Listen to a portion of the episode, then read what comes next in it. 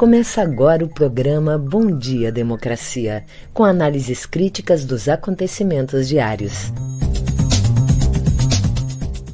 Apresentação de Paulo Tim e Babiton Leão.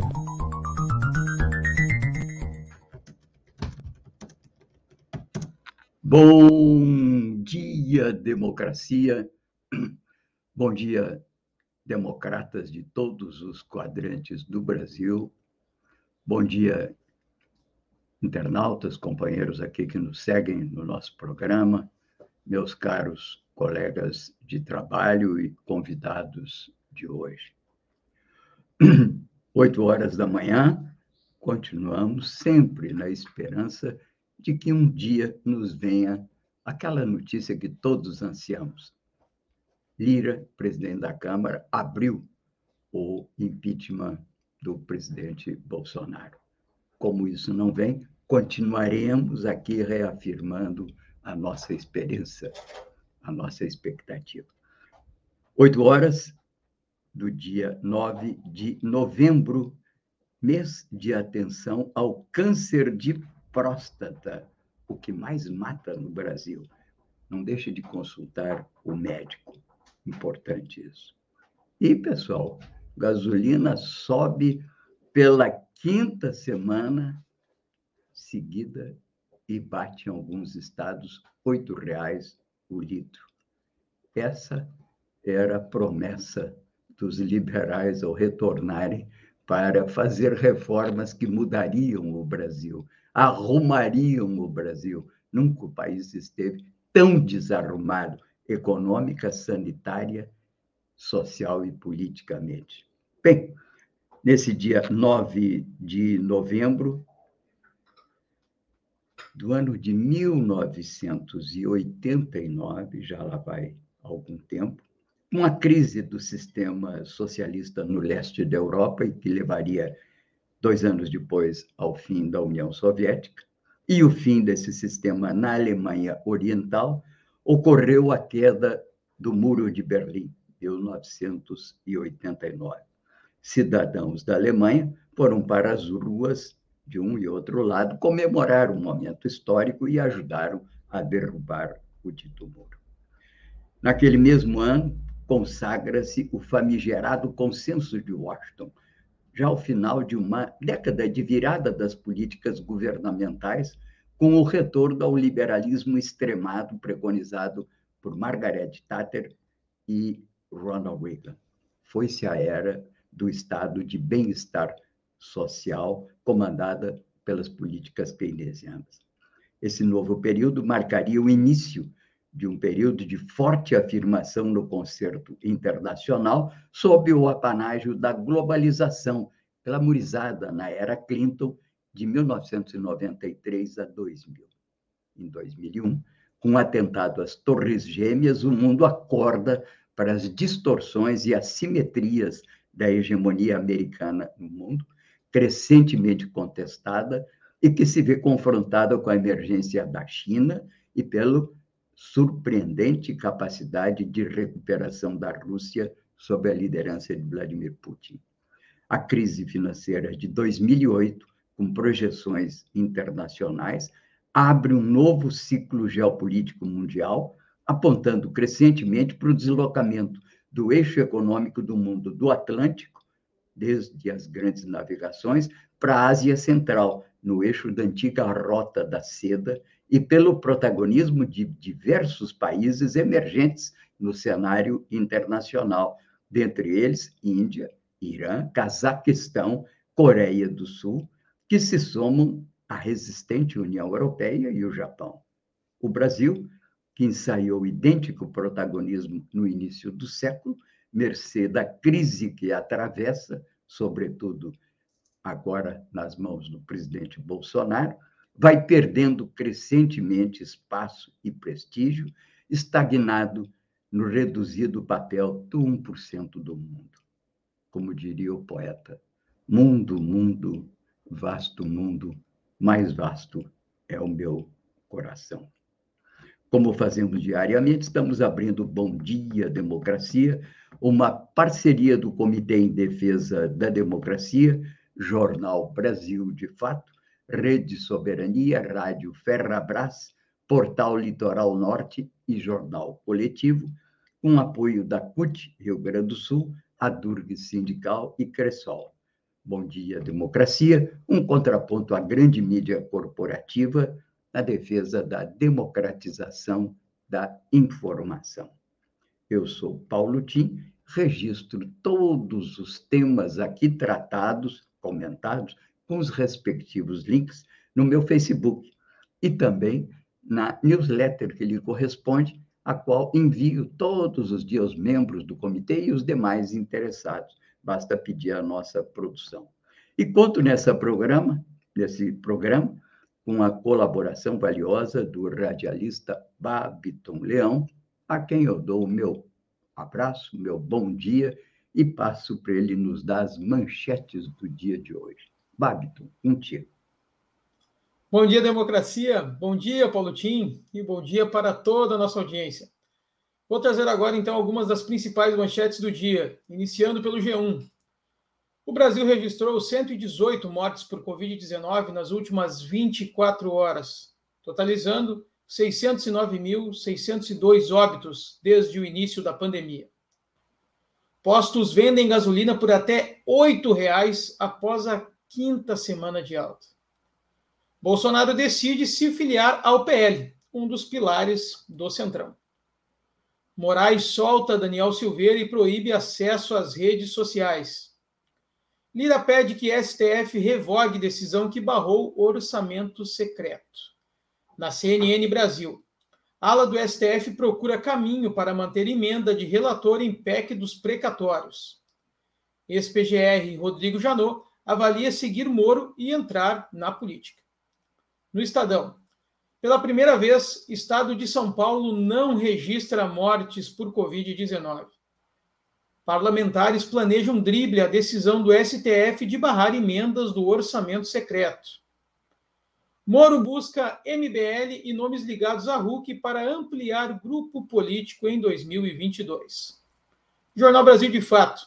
Situação inédita e gravíssima, diz professor da USP, Daniel Cara, sobre debandada do INEP. Bia Kicis tenta votar PEC que reduz idade de trabalho. Centrais protestam. Jornal o Globo. Lira mandou, por meio do primo, 3,8 milhões de reais do orçamento secreto para a cidade governada pelo pai. No nosso programa de hoje teremos a participação da editora do Jornal Brasil de Fato, Kátia Marco, que vem nos trazer as principais notícias do Brasil de Fato. E também o advogado candidato da Chapa 2 à presidência da OAB-RS, Paulo Torelli, que vem conversar conosco sobre a eleição da Ordem Gaúcha dos Advogados em 2022. Em seguida, eu volto trazendo a situação do coronavírus aqui no estado do Rio Grande do Sul. É com você, Paulo Tim. Muito bem-vinda, nossa querida colega Kátia, que se incorpora como comentarista também aqui do Bom dia, democracia. Muito bom para nós essa presença mais efetiva da Cássia e do jornal Brasil de Fato. Bem, o grande assunto do dia, apesar de que tem, enfim, resultado desse desgoverno, há muita coisa pipocando, mas o grande assunto é o orçamento secreto, é a questão da votação que deve pegar fogo hoje na Câmara, que é o segundo turno da votação da PEC dos precatórios, que está associada né, a essa questão. E, inclusive, a isso se dedica hoje o assunto do que é o podcast da Globo. Mas claro que tem muita coisa e essas coisas pipocando, elas emergem na capa dos principais jornais do Brasil. Lei, capa de O Globo. Bolsonaro decide se filiar ao PL do Central. É o processo eleitoral começando a ganhar corpo. Nós estamos a menos de um ano da eleição e é a entrada do Moro, é a, o entendimento que vai avançando entre Lula e Alckmin no sentido de criar uma aliança bem mais ampla do que a aliança da esquerda e que reedita, em parte, o sucesso eleitoral com outras características de Lula em 2002. Enfim, é o Globo dando atenção ao processo eleitoral. A Folha de São Paulo trata da crise do MEC-ENEM e do, na verdade, a crise do INEP, que é o órgão que gerencia a aplicação desse exame. Uma debandada, uma crise sem precedentes e a consequência dessa, desse desmoronamento interno do governo Bolsonaro. Semana atrás foi o pessoal da economia, agora a crise aqui na, no MEC, certamente teremos em breve outras crises até o fim do ano. Mas, bem, então a Folha fala sobre essa crise no Enem e a debandada às vésperas do exame. O Estado de São Paulo chama atenção no que é um assunto pertinente, importante para os paulistas. Após 20 meses, São Paulo tem 24 horas sem registro de morte por Covid. Dessa maneira, portanto, a grande imprensa aponta para as questões que lhes são mais próximas, mais é, que dizem respeito a cada um desses jornais. Sempre o Estadão e a Folha, principalmente o Estadão, mais voltado para os assuntos internos de São Paulo. O podcast do G1 trata da super terça e no plenário virtual do Supremo, que vai estar recebendo os votos para confirmar ou rejeitar a decisão liminar de Rosa Weber, que suspendeu o pagamento das emendas do relator. A grande questão do orçamento e que leva a esse orçamento secreto é que essas ditas emendas, que é uma jabuticaba do Brasil, porque não compete a deputados ter acesso direto a fontes do orçamento para registrar execução de obras em seu próprio nome. Isso desvirtua o parlamento e cria essa verdadeiro carrossel de favores e que compromete o parlamento e o deixa amarrado às mãos do Poder Executivo. Bem, é, lá, essas emendas que já sobrevivem há algum tempo, já geraram, inclusive, CPIs, grandes crises no Congresso. Bem, tem as emendas que é de, de parlamentares, tem as emendas de bancada e agora emendas de relator, que não se sabe direito nem quem serão os beneficiários disso, é o que dá origem ao orçamento secreto. Aí é que bateu a decisão, a sentença, não final, né, uma liminar da ministra Rosa Weber de suspender esses pagamentos, porque eles estavam sendo usados para, entre aspas, né, fazer um mensalão por dentro, como disse um analista dessa situação, ou seja, para compra de deputados, para aprovar a PEC, que é a PEC dos precatórios, viabilizar o cheque em branco para do Auxílio Brasil, que é o novo rótulo do Bolsa Família, para Bolsonaro no ano que vem. Mas, bem, esse é, portanto, o podcast da Globo, todo voltado ao orçamento secreto. Fiquem atentos. O café da manhã do grupo Folha UOL já trata da corrida eleitoral com a candidatura de Sérgio Moro, juiz, ex-juiz da Lava Jato, se filia nessa quarta manhã ao Podemos. Ontem teria se filiado ao PL. PL é aquele partido do Centrão, uma peça-chave do Centrão, cujo presidente já teve preso por corrupção, uma figura das mais emblemáticas dessa tendência do é dando que se recebe. Bem, temos também uma sequência de opiniões aqui que eu tenho trazido a vocês, com destaque, claro, para essa questão do Lully Alckmin, no artigo do Rocha Barros, né, que trata desse assunto e das suas projeções. E também um artigo de Catarina Rocha Monte, que é A Ditadura Delira, a PEC e a Rosa. A Rosa, que não é a de Luxemburgo, é a Rosa Weber, mas que está provocando uma tensão com o Congresso Nacional, estão procurando lá. Ou uma maneira de driblar essa questão, do Supremo, ou então já começam e já começa a nascer e a aparecer na linha do horizonte um chamado plano B ou plano C que seria, enfim, uma outra alternativa que provavelmente seria a decretação do estado de calamidade, reeditando o mesmo expediente, entre aspas, ou instrumento constitucional do ano passado para liberar o Bolsa Família. Bem, esses são os principais destaques da imprensa de hoje. Chama a atenção do boletim da EPET também, no artigo de Pedro Pim, com aridez e desprezo aos que traem a pátria, onde ele abre o seu artigo citando Dante Alighieri, na magistral Divina Comédia, que reserva o nono círculo mais profundo do inferno aos traidores. Bem, vamos então ao boletim Coronavírus com o Babiton, em Porto Alegre. Vamos lá, Paulotinho, trazendo hoje a situação aqui do Estado em relação à semana passada, que eu vou trazer do painel Coronavírus Rio Grande do Sul, que é disponibilizado pela Secretaria Estadual de Saúde e foi atualizado ontem às 15 horas e 22 minutos.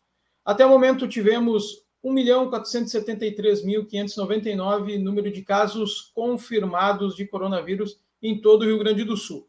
Em acompanhamento, 6,6 mil, perdão, 636 casos. E fica em torno de 0% do número total de confirmados, mas mais de 6 mil pessoas é muita gente. Chegamos, infelizmente, também à marca de 35.644 óbitos e a taxa de mortalidade segue subindo, 313,3 para cada 100 mil habitantes. E a letalidade está estagnada em 2,4. A taxa de ocupação de leitos UTI em geral teve uma pequena baixa da semana passada. Semana passada estávamos com 59,99% total ocupados. Hoje, né, o boletim coronavírus traz aqui 58,3%. Vem diminuindo, é uma notícia boa. Ou a gente teve agora a informação que São Paulo não uh, registrou uma morte por Covid-19 ontem. A gente espera também que isso seja cada vez mais comum em todos os estados brasileiros. Bom, nosso boletim coronavírus de hoje fica por aqui. E em seguida eu volto com as notícias locais. É com você, Paulo Tim. Seguindo as principais notícias nacionais e internacionais. Na Nicarágua, o presidente Daniel Ortega se parece que vai se reeleger. Ele tem 75% da preferência eleitoral contra 16, 15% né, do segundo colocado. É o que aponta os resultados preliminares, matéria do Brasil, de fato, tratando desse eh, intrincado caso da Nicarágua, em que um velho líder sandinista se perpetua no poder, não, como diz também o artigo de ontem do Brasil, de fato, nem não, não, não sem um grande controle e pressão sobre a oposição, que passou, inclusive, por mandato de prisão a alguns dos líderes e concorrentes dele. Matéria para se conhecer melhor essa situação no Brasil de fato de ontem e hoje. Aí estão os links para vocês é, procurarem se informar melhor. De qualquer maneira, também chamo a atenção para uma matéria que hoje aparece na BBC é, Brasil de Londres, né? Diante desse encontro da COP26 e do grande esforço do mundo para evitar que o mundo chegue a 2 graus de temperatura média acima do que era essa temperatura do planeta há 200 anos, antes da era industrial, dizer, diante desse fato, que é uma tentativa de evitar que se chegue a esses 2% de acréscimo na temperatura média, e que poderia ser o deflagrador de crises inimagináveis do ponto de vista ambiental, o Brasil vem ao contrário do resto do mundo, em parte porque tem a seu favor uma matriz energética limpa, porque grande parte derivada de hidrelétrica, o Brasil vem aumentando o incentivo a consumo no consumo de combustíveis fósseis, gasolina, diesel e agora também o carvão, que é o que alimenta as termoelétricas dessa crise de energia que nós estamos vivendo. Não só a conta fica mais cara, porque essas usinas são mais têm custo mais elevado que as hidrelétricas, como o ar polui muito mais. De qualquer maneira, é interessante chamar a atenção que, enquanto o mundo inteiro procura, inclusive, apontar para automóveis elétricos, para veículos movidos a motor elétrico, o Brasil vem na contramão disso, ajudando a sobrevivência do dos derivados de petróleo e combustíveis fósseis. Os incentivos, aponta essa matéria de Camila Veras, da BBC São Paulo, muito bom e muito interessante, aqui destaque, combustíveis fósseis em 2020 superaram os gastos do governo federal com educação, conforme dados aqui compilados pelo INESC, organização que acompanha essas questões do Congresso Nacional.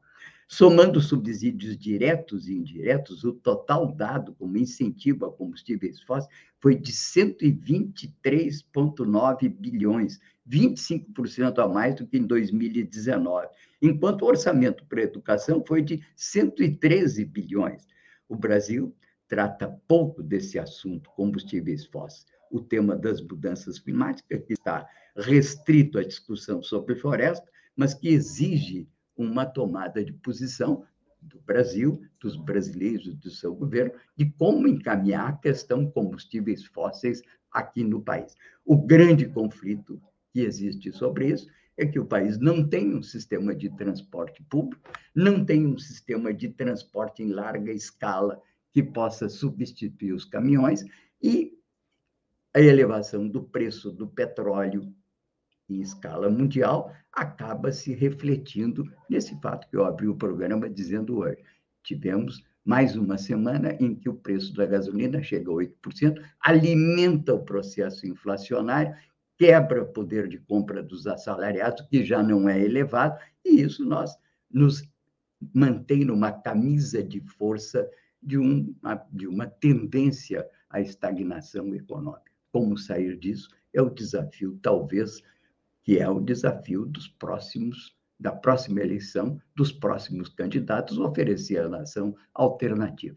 Uma das proposições é que tenhamos um ministério que seja um ministério da energia que possa tratar dessa matéria prioritariamente. Essa, aliás, a posição do doutor Estrela, vários outros eh, autores, engenheiros com larga experiência nessa gestão dos combustíveis do país. Bem, esse é o assunto, portanto, da maior importância. Vamos às notícias locais aí com Babiton e já voltamos. Vamos lá, Paulotinho, trazendo aqui as notícias locais dos nossos parceiros do Matinal. Retorno às aulas da mostras dos próximos desafios da educação no Rio Grande do Sul. As escolas gaúchas tiveram mais adesão de alunos desde ontem, quando passou a vigorar o retorno presencial obrigatório no ensino mas desde o primeiro dia já se nota mais uma diferença entre o ensino público e o privado, onde a presença de estudantes nas salas já era maior e 73,5% das instituições têm condições de receber todos os seus alunos, de acordo com o Sindicato do Ensino Privado, Sinep-RS. Na rede estadual, um em cada quatro escolas alegou não ter estrutura para comportar a totalidade de seus estudantes. Em outras, como o caso da Escola Municipal Mariano Beck, será necessário dividir ainda mais o grupo, criando três turmas, o que gerou desconforto. Aspas. Nós esperávamos essas mudanças somente em 2022, pois o ano letivo atual acaba já em 23 de dezembro, disse a diretora Elizabeth Mazeira à GZH. Aspas. Talvez o maior desafio a ser enfrentado no pós-pandemia seja a desigualdade, e ela começa pela desigualdade educacional, comentou também a secretária estadual da Educação, Raquel Teixeira. Ela destacou que ainda há 150 horas de aula até o fim do ano e que essas podem ser importantes para os alunos. Um terço das obras da Copa ainda não estão prontas. Um pouco mais de um ano para a Copa do Mundo do Catar, Porto Alegre ainda precisa lidar com as obras inacabadas que estavam destinadas para o Mundial de 2014, realizado no Brasil.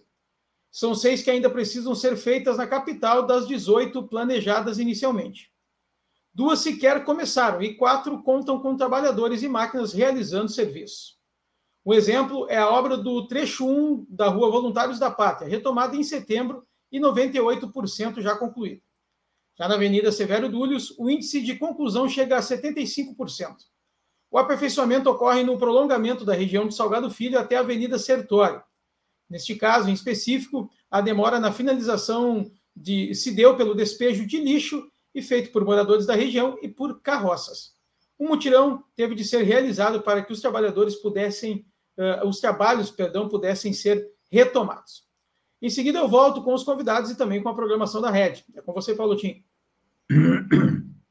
ok, obrigado, o Babiton. E aqui me ocorre um comentário né, sobre essa declaração da secretária de Educação. Né? Nós falamos muito em desigualdade, desigualdade no Brasil, até ao ponto em que própria, as próprias forças mais conservadoras já falam em desigualdade. Antigamente, falar em desigualdade de renda, eu vivi a época do governo militar e era professor da Universidade de Brasília, e era impossível se falar em desigualdade dentro da universidade, era uma palavra de ordem subversiva.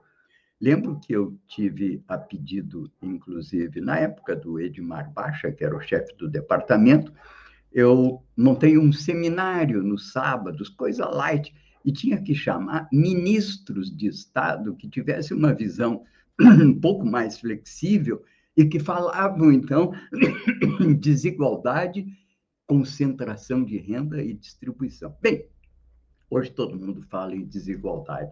Eu acho que nós temos que começar a falar não desigualdade de renda, mas começar a falar, na verdade, em assimetrias, e assimetrias crescentes, e que não são de renda, não, é assimetria de oportunidades e a simetria que decorre de um acesso completamente diferenciado, segmentado da população à propriedade, porque as pessoas não têm acesso sequer mais à casa própria pela dificuldade de pagamento de juros que começam a crescer de novo. Daqui a pouco nós vamos ter o fenômeno do banco do BNH, as, as Multibras, que era a Associação de, de Mutuários, que não conseguiam pagar por causa dos juros as suas casas.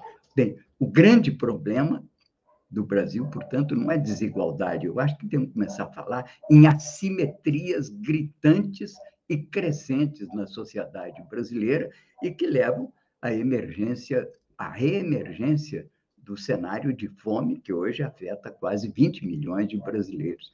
Portanto, vamos falar cada vez mais não só em desigualdade, vamos falar em assimetrias e de acesso, sobretudo, à propriedade no campo e na cidade.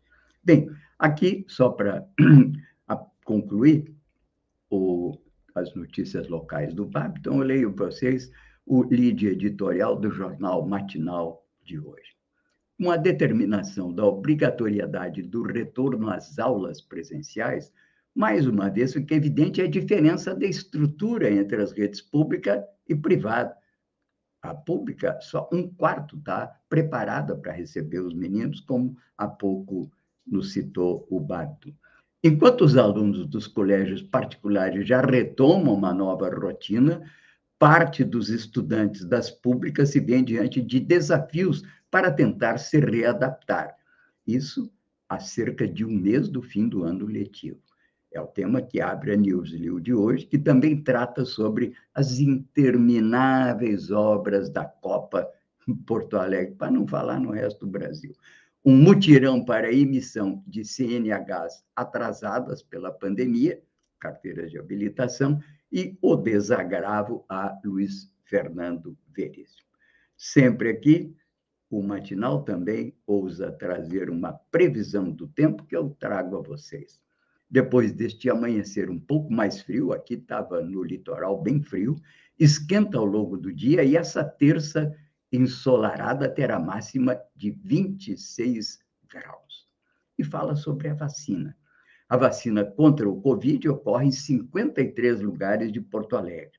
A partir desta terça, a dose de reforço é liberada a pessoas com 60 anos ou mais e profissionais de saúde de todas as idades com a segunda dose até 9 de maio, além de imunossuprimidos com esquema vacinal completo até 12 de outubro.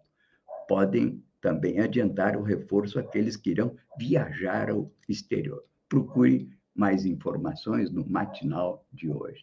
Bem, vamos agora então ao Babiton, que trará um dos nossos convidados para conversar hoje. É contigo, Babiton. Bom, a partir de hoje, aqui no Bom Dia Democracia, Paulo, nós teremos o prazer de receber todas as terças-feiras a editora do Jornal Brasil de Fato RS, Kátia Marco. Bom dia, Kátia, seja bem-vinda. Bom dia, Babiton. Bom dia, Paulo Tim. Prazer estar aqui com vocês para trazer as nossas manchetes do dia do Jornal Brasil de Fato RS. E hoje, Babiton, a, a principal notícia é a manifestação que vamos ter né, no Palácio Piratini a partir das 9 horas da manhã. É, uh, hoje são três manifest grandes manifestações, na verdade, né, três grandes pautas que vão estar é, sendo levantadas. Né, logo cedo iniciou uma concentração do CEPERS e, e outras categorias, né, no Instituto de Educação Flores, Flores da Cunha, é, onde ocorreu já no sábado um protesto né, em defesa do Instituto que corre o risco de não voltar a ser escola. Né, o governo do estado tem um projeto para transformar a, o prédio do Instituto de Educação, que já foi uma grande referência né, na educação pública no estado, em um museu e um museu privado. Então, a partir uh, do Instituto, os educadores seguem encaminhada até o Palácio Piratini, onde fazem então sua manifestação. Vêm educadores de diversas regiões do estado para exigir reposição salarial, manutenção dos protocolos de segurança nas escolas e o fim dos descontos nos contra-cheques. Também estarão junto na mobilização servidores né, de outras uh, áreas, como da saúde, enfim, do quadro geral. Né, outros sindicatos, como Sindicep e Sindicaixa, também estão convocando para essa manifestação em frente ao Piratini. Também estarão lá as centrais sindicais, né, reivindicando o piso, o aumento no piso salarial regional, né? É um, o piso que já vem aí há muito tempo sem reajuste, né? O governo, o governador ofereceu um reajuste de apenas 2,73%. E as centrais sindicais, então, estão pedindo, né, exigindo um reajuste de 10,3%, que é um piso que, de alguma forma, consegue né, ainda elevar um pouco o salário dos trabalhadores aqui no Estado. Esse, é, o relatório vai estar sendo votado provavelmente hoje na Assembleia Legislativa. Também estarão na mobilização os trabalhadores seletistas das fundações estaduais. Né, os sindicatos que representam os trabalhadores seletistas lançarão uma frente unificada de luta diante da insensibilidade do governo do Estado que por mais de dois anos não aplica e tampouco negocia o reajuste salarial das categorias. Lembrando, né, que muitas dessas fundações já foram extintas no governo do Sartori. Então é uma luta que vem há bastante tempo. Hoje também no Brasil de Fato damos destaque, né, à entrega ao escritor Luiz Fernando Veríssimo dos desenhos Babiton que foram feitos né, em homenagem um, a, a, a, um ato de desagravo ao fato da tela com o retrato do escritor ter sido vandalizada em meio à mostra ao ar livre na Galeria Escadaria, no viaduto Otávio Rocha, né, a exposição, na exposição Autorias, idealizada pela Graça Creide. Então, no domingo, foi entregue uma pasta com 25 desenhos e alguns breves textos feitos para o escritor Veríssimo, Luiz Fernando Veríssimo, né, que está em casa convalescendo após uma queda. Então, o pessoal levou lá a pasta, entregou para a Lúcia, a esposa dele, e o filho Pedro. Ainda no Brasil de Fato de hoje, destacamos né, o Diálogos Contemporâneos, que iniciou na semana passada, né? São palestras ao vivo no Teatro São Pedro. Vão ser duas palestras por semana durante o mês de novembro. É, nesta terça-feira, hoje recebe o Chico Sá, que vai abordar o tema Mundo Digital e Sociedade em Rede, as mídias tradicionais e os novos espaços de informação e Comunicação, com a mediação do jornalista Roger Lerina. E amanhã, na quarta-feira, o poeta e agitador cultural Sérgio Vaz trata sobre a literatura que vem da periferia e tem atividade mediada pelo escritor porto-alegrense, né, o José Faleiro, escritor aí dos Supridores. Após as falas dos convidados, terá espaço para perguntas do público. As conferências elas são ao vivo, as pessoas têm que retirar né, a sua senha para entrar a partir das 18 horas, as conferências iniciam às 19 horas, e é exigida a apresentação do passaporte vacinal, né, e todos os cuidados, enfim, máscara, distanciamento, mas já estamos aí com atividades, né, presenciais, a Feira do Livro também mostrando, né, é, aí a, a, a desejo das pessoas, né, de estarem se encontrando, grandes sessões de autógrafo nesse domingo, né, inclusive com o José Faleiro, com o Jefferson Tenório, né, e o pessoal querendo encontros, né, o, Jefferson Tenório, que Babiton, que foi patrono, né, da Feira do Livro de 2020, que foi uma feira totalmente é, digita, digitalizada, virtual, enfim, né, e não conseguiu ter esse contato, então, com o público e com seus fãs. Então, na, na sua sessão de autógrafo, a fila dobrava né, a esquina para o pessoal pegar autógrafo nos seus livros. Né. Babito, por último, eu só queria deixar aí a dica para o pessoal ler a entrevista especial que, uh, que nós fizemos, publicamos neste sábado, que é com o escritor, o cineasta e historiador Silvio Tendler. Ele lançou recentemente esse ano o filme, o documentário A Bolsa ou a Vida, que é, na verdade, um retrato do mundo que nós estamos vivendo. Né? E o, o título da, da entrevista é justamente Meus filmes são um soco no estômago para as pessoas acordarem para o mundo que estamos vivendo. Então fica aí a dica.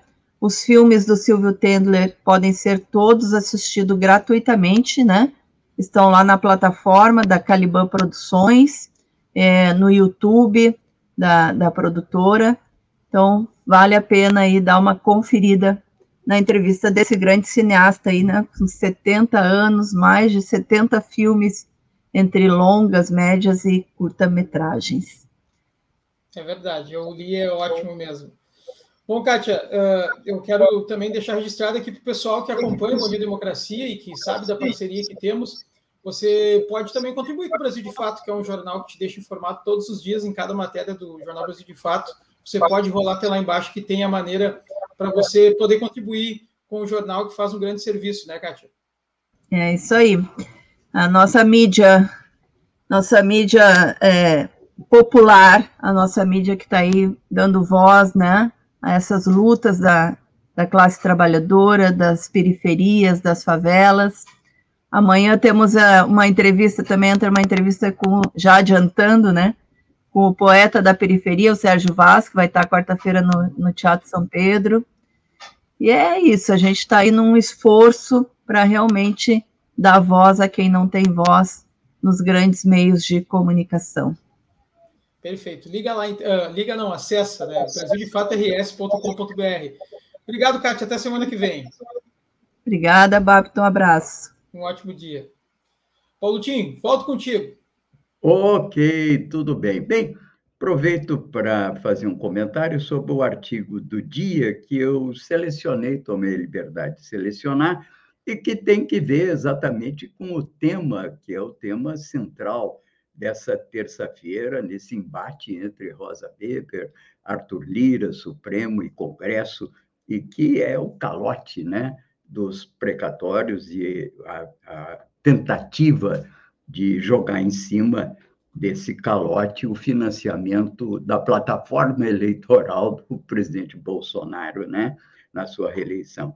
O artigo é de Catarina Rocha Monte e se chama A Ditadura de Lira, a PEC e a Rosa. E aí ela trata exatamente desse fato, com a rotação pela madrugada, descumprimento do regimento interno e muito dinheiro das famigeradas emendas de relator que se pagam por meio do indecoroso orçamento secreto, o presidente da Câmara, Arthur Lira, conseguiu ver aprovada em primeiro turno a PEC dos precatórios. Em oportuna e sábia decisão, fala o artigo da Catarina, a ministra Rosa Weber, do STF, mandou suspender a execução de todos os pagamentos feitos por meio do orçamento secreto, exigindo o retorno à transparência e freando, pelo menos momentaneamente, a esbórnia orçamentária. Muito oportuno e interessante para que se conheça melhor essa questão que é do financiamento do dito programa que é o Auxílio Brasil, uma verdadeira fantasia, né, do Bolsa Família e que tem como objetivo ajudar a reeleição do presidente Bolsonaro. Bem, nesse dia, não podia deixar de comentar que lembramos, dia 9 de novembro, a noite dos cristais, Kristallnacht, é designada assim, porque nesse dia iniciou-se a campanha já mais ofensiva dos nazistas contra os judeus no regime de, de Hitler. Na verdade, primeiro em 34, eles já tinham liquidado internamente a facção populista dos nazistas. Toda a direita sempre tem uma facção que são os inocentes úteis que servem como massa de manobra aos seus interesses. Estamos vendo isso aqui no Brasil.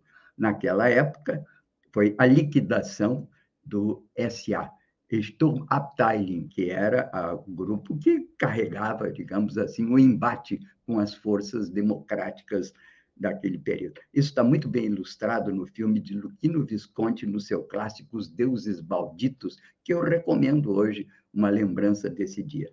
Mas, na verdade, é, já vinha se afirmando autoritária, totalitariamente o regime, que, afinal, nesse dia 38, abriu-se para a solução final contra os judeus e que culminou nos fornos crematórios. Em 39, os nazistas ocupam a Polônia, dizimam sua população em questão de dias, e aí começa a Segunda Guerra Mundial. Naquela época, o chanceler inglês Chamberlain ainda tentava convencer o mundo que era possível fazer a paz com honra com Hitler.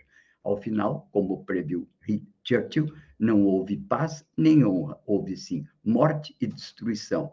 Mas o nazifascismo, mesmo derrotado, não morreu. É uma eterna ameaça com seus apelos irracionais de violência e conclamação à morte. Aqui mando para vocês uma longa explicação também sobre o que foi esse, essa noite dos cristais, né? E que culmina em 43, quando Goebbels declara guerra total. 18 de fevereiro de 43, o ministro da propaganda de Hitler proclamou guerra total no discurso à nação, em que apelava aos sentimentos nacionalistas alemães e mais tarde transmitido pelo rádio. Não esquecer jamais esse fato. Bem, estamos aqui mais uma vez com outro convidado, que eu peço o Babiton, então, que o chame para conversar. Bom, agora no Bom Dia Democracia nós temos o prazer de receber o advogado que é candidato à chapa 2 à presidência da OAB-RS, Paulo Torelli. Seja bem-vindo, advogado. Muito bom dia. É, bom dia, uma alegria estar aqui para conversar com a Rede Estação Democracia. A gente que agradece. Bom, eu quero já começar fazendo uma pergunta para o professor para explicar também para a nossa audiência como é que como é que está a situação. Então, eu li na matéria que o Jornal Brasil de fato fez também que você conversou com o jornal, que tu disse que tem um motivo, né? Qual é o motivo que faz a sua chapa acreditar haver a necessidade de mudança nos rumos da entidade, professor Torelli? Muito obrigado, Babiton, Leão, é uma alegria reiterada estar aqui. É, uma frase só, para defender a advocacia. É, essa é a razão de ser do movimento Muda OAB, que hoje está na chapa 2, é a única chapa de oposição aqui na eleição é, da OAB do Rio Grande do Sul, é, enfrentando um grupo que está há 16 anos no poder. E aquilo que nós dizíamos já há algum tempo se eviscerou, vamos colocar bem claramente isso, se foi explicitado com o processo da pandemia ou seja, uma direção que tem um, uma entidade que tem uma, uma estrutura hierárquica, uma, uma estrutura eh, fechada, hermética, e que está de costas para as necessidades do conjunto da advocacia e, por extensão, da própria sociedade. Nós entendemos que existem três eh, grandes vetores que estão presentes em todos os processos históricos, eh, desde a superação da Idade Média, e que se fazem presentes dentro da Ordem dos Advogados do Brasil. Ou seja, os fatores de opressão que a literatura sociopolítica refere, a opressão política, opressão econômica, opressão ideológica. Esses três eh, elementos eles convergem e se fazem presente dentro eh, do, dos estamentos do poder na ordem dos advogados do Brasil. E eu digo isso falando com uma plateia, com uma audiência que é extremamente qualificada e que tem bem presente que em 1964 a OAB apoiou o golpe. Em 2016 a OAB apoiou aquilo que foi um tombo num processo de afirmação democrática, uh, de construção de espaços de liberdades públicas. Lamentavelmente, isto se dá num contexto de uma entidade que jamais foi uh, aberta e para participação do conjunto dos colegas profissionais da advocacia. E como, por que, que eu digo que isso se eviscerou na pandemia? porque para a atual direção da OAB do Rio Grande do Sul, é como se não tivesse ocorrido a pandemia. Nós estamos no segundo ano daquela que é tida como uma das maiores provações da humanidade nos últimos 100 anos. Todavia, não houve nenhuma alteração de procedimentos. Inclusive, um, na cobrança de uma das unidades mais caras que existem eh, nos sistemas de entidades eh, de classe representativas responsáveis por lei pela fiscalização das profissões. A OAB pratica uma anuidade de mais de R$ 1.200. Existe uma lei geral no Brasil que limita em 500 reais. E já há decisões do Poder Judiciário, da Justiça Federal, determinando que a OAB devolva, inclusive, a diferença retroativa a cinco anos, que é o prazo de prescrição, cobrado em excesso, determinando que se aplique essa lei. Por que, que isso ocorre? Porque os dirigentes da OAB sempre foram muito eficientes em se valer do discurso que foi muito importante na superação da ditadura, quando daí os próprios advogados que, em nome de bons negócios, apoiaram o golpe de 64, começaram a assistir prisões arbitrárias e começaram a ser vítimas da perseguição de 64, do golpe de 64, do golpe militar. O que, aconteceu? A OAB criou uma aula, uma identidade eh, de uma entidade comprometida radicalmente com a democracia. Entretanto, não há democracia interna. Para que o, os, a nossa audiência compreenda, quem vence a eleição da OAB, que ocorrerá no próximo dia 22, ocupará todos os 151 cargos, 140 no Conselho Estadual, 70 titulares, 70 suplentes, seis conselheiros federais e a diretoria da chamada Caixa de Assistência, que é uma outra personalidade jurídica, mas que é eleita na mesma, no mesmo processo. Os próprios clubes de futebol observam a proporcionalidade. Quer dizer, se não na executiva, que são cinco diretores, no mínimo no conselho, que volto a dizer, é enorme, tem 140 representantes, 70 titulares, 70 suplentes. O Grêmio Internacional observam com uma cláusula de barreira, eh, que é até bem razoável, em torno de 10%, as chapas que não fazem isso não têm representação no conselho. O nosso grupo, Muda OAB, existe há mais de 10 anos, ele sempre defendeu a proporcionalidade e mais, nós defendemos que os advogados e as advogadas possam escolher o desembargador que vai para o Tribunal de Justiça, porque a OAB tem uma prerrogativa, uh, Barbiton, que está prevista na Constituição, de indicar um quinto dos tribunais. Algo que é muito cobiçado. Imagina uma investidura num cargo de juiz, de desembargador, integrante num poder de Estado, uma investidura vitalícia, com salários privilegiados, sem fazer concurso. Nós defendemos que essa indicação deve passar por uma votação por todos os advogados, tal qual no dia 22 vai se escolher a futura direção, nós iremos submeter os advogados à escolha dos seis nomes que vão ao tribunal, o tribunal seleciona três nomes e o governador é que escolhe. Eh, os colegas que me acompanham, eles têm bem presente que é uma caixa preta, não se sabe os critérios para a escolha da representação da advocacia no quinto constitucional. Então, aqui eu estou falando justamente da ausência de mecanismos democráticos, de mecanismos de participação que seriam perfeitamente possíveis hoje. Nem se fale na questão da opressão econômica. Os advogados, nesse período de pandemia, é importante se dizer isso, é, tiveram muitas provações. Eu conheço colegas que tiveram dificuldade para pagar a conta de água e luz e, portanto, caíram na inadimplência frente à sua entidade. Como é que a OAB responde? Responde com um processo disciplinar. É incrível isso, mas na própria Roma antiga se aboliu a chamada prisão, a punição penal por conta de dívida. Entretanto, na OAB, contra uma posição do Supremo Tribunal Federal, se proíbe, inclusive, o direito de voto de quem está inadimplente. Ora, numa pandemia, numa condição que nós estamos vivendo hoje, os advogados vão deixar de pagar a conta do supermercado para pagar uma unidade altíssima. Nós ingressamos com um mandado de segurança na semana passada, a OAB foi notificada para prestar informações e aguardamos para os próximos dias a apreciação de um pedido liminar para que mesmo os advogados, os colegas inadimplentes, possam votar. É a posição histórica do Supremo Tribunal Federal. Não pode haver uma punição política por conta de uma dívida. Então, eu estou falando aqui dos aspectos da falta de democracia, a opressão política. Estou falando dos aspectos que envolvem a opressão econômica, é lamentável, é, mas o, quem não é da, da, da, do ramo do, do, direito talvez não tenha bem presente isso. É crescente o número de colegas advogados que estão se dedicando a outras atividades, não menos nobres, mas para poder sobreviver.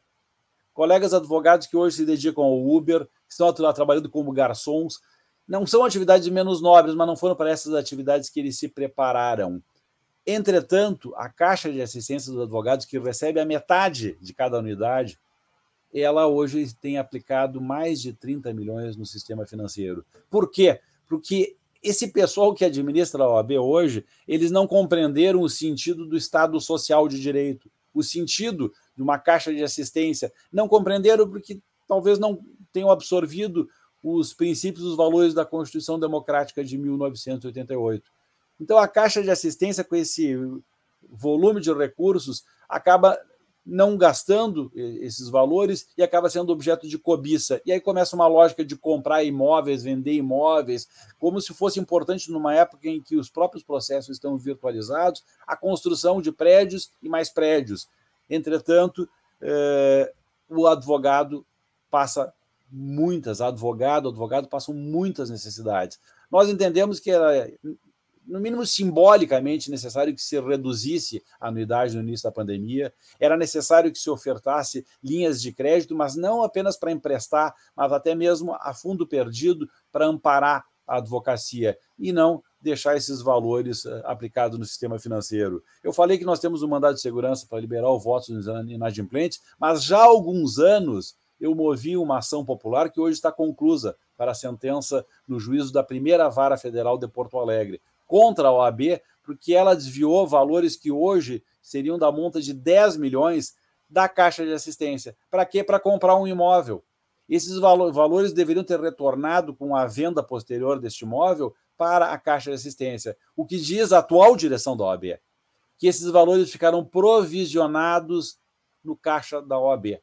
Para quê? Inclusive, respondendo a tua pergunta mais uma vez, é, nós queremos mudar a OAB, Babiton, para defender a advocacia por todas as questões que estão colocadas. Agora, é, por quê? Porque muitos colegas até brincaram recentemente comigo, dizendo: ah, tu está te candidatando porque tu quer participar daquela lógica de festas, é, coisas assim é, idílicas, e aparecer na, na mídia, nos eventos sociais. Quer dizer, brincando, porque esta é a imagem que tem eh, de uma instituição que gasta mal de uma forma perdulária, não faz concurso público com seus servidores, não faz licitação. Falei, portanto, da opressão política por falta de democracia, um conselho monolítico que se apropria de indicações, inclusive para o quinto constitucional, sem nenhuma transparência, não faz eh, licitação, não faz concurso público. Falei da falta de democracia falei do aspecto que envolve a dignidade profissional, que vai até mesmo a um preceito legal que diz que não há hierarquia entre magistrados e advogados. Entretanto, agora, no curso da pandemia, o Tribunal de Justiça teve a prática absurda de fazer sessões secretas. Os advogados Professor, não. Desculpa lhe, interromper, desculpa lhe interromper, mas a gente está chegando no final do programa. Eu, eu a gente está com o tempo já, já nos apertando, então pedi, peço que o senhor faça as suas considerações finais, por favor. As minhas considerações finais é no, no sentido de chamar a audiência a, de uma forma ou de outra, eh, quem é advogado e mesmo quem não é, é, prestar atenção nesse processo, porque a aposta da situação é na abstenção é que a maioria não participe para que os currais eleitorais que são controlados pela situação possam garantir uma eternização no poder. E por que é importante que a audiência que vai muito além da advocacia preste atenção nisso?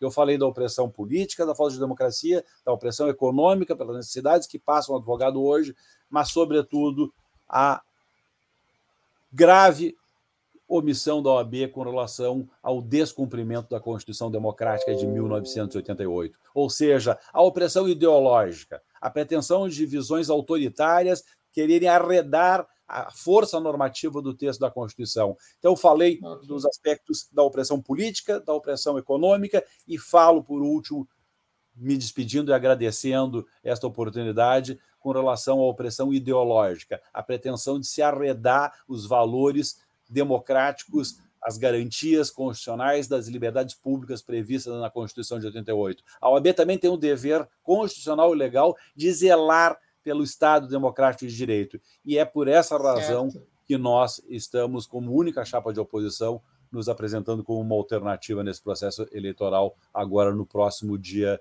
22. Ok, professor Torelli, muito obrigado. Uh, esteja sempre conosco aqui, as portas estão sempre abertas. Um ótimo dia. Obrigado, igualmente. É sempre uma satisfação participar desse espaço democrático. Até mais. Bom, Paulo Tim, vou trazer rapidamente aqui a programação do dia, que hoje temos espaço plural das 14 às 15 horas, abordando a cultura negra e representatividade.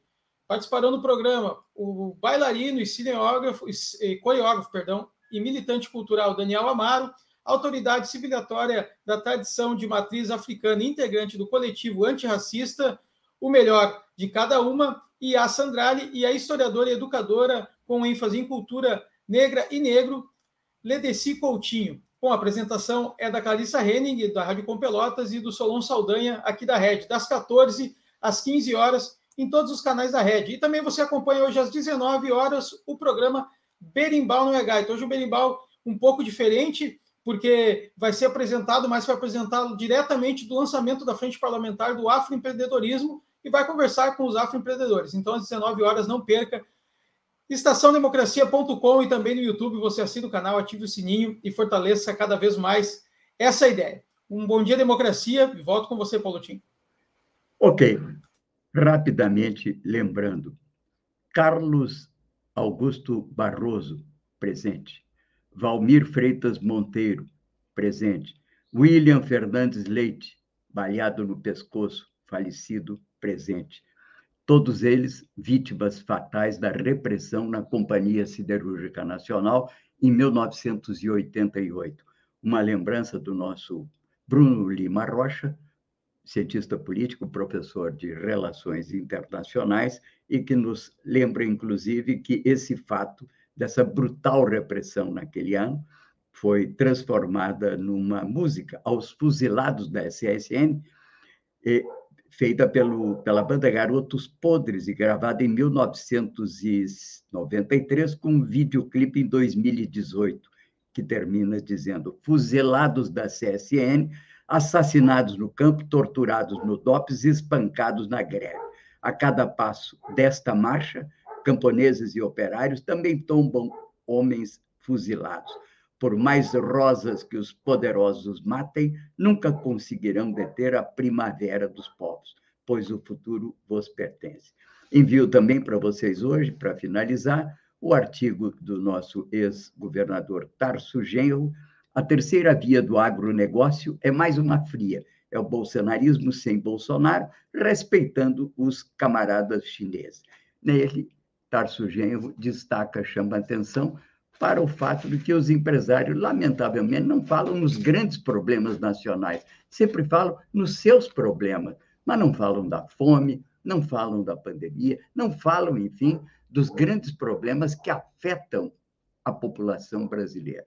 Bem, com isso, então, vamos encerrando a nossa programação, agradecendo a presença dos convidados, da Kátia, sobretudo, nosso colega do Brasil de Fato, que agora se incorpora como comentarista, e agradecendo aos nossos colaboradores mais próximos aqui, que é o Babiton Leão, nosso produtor, e também ao Gilmar Tigrão, que é o responsável pelo som e imagem que vocês aí recebem. Fiquem conosco, amanhã, 8 horas, estaremos de volta no Bom Dia Democracia. Até amanhã.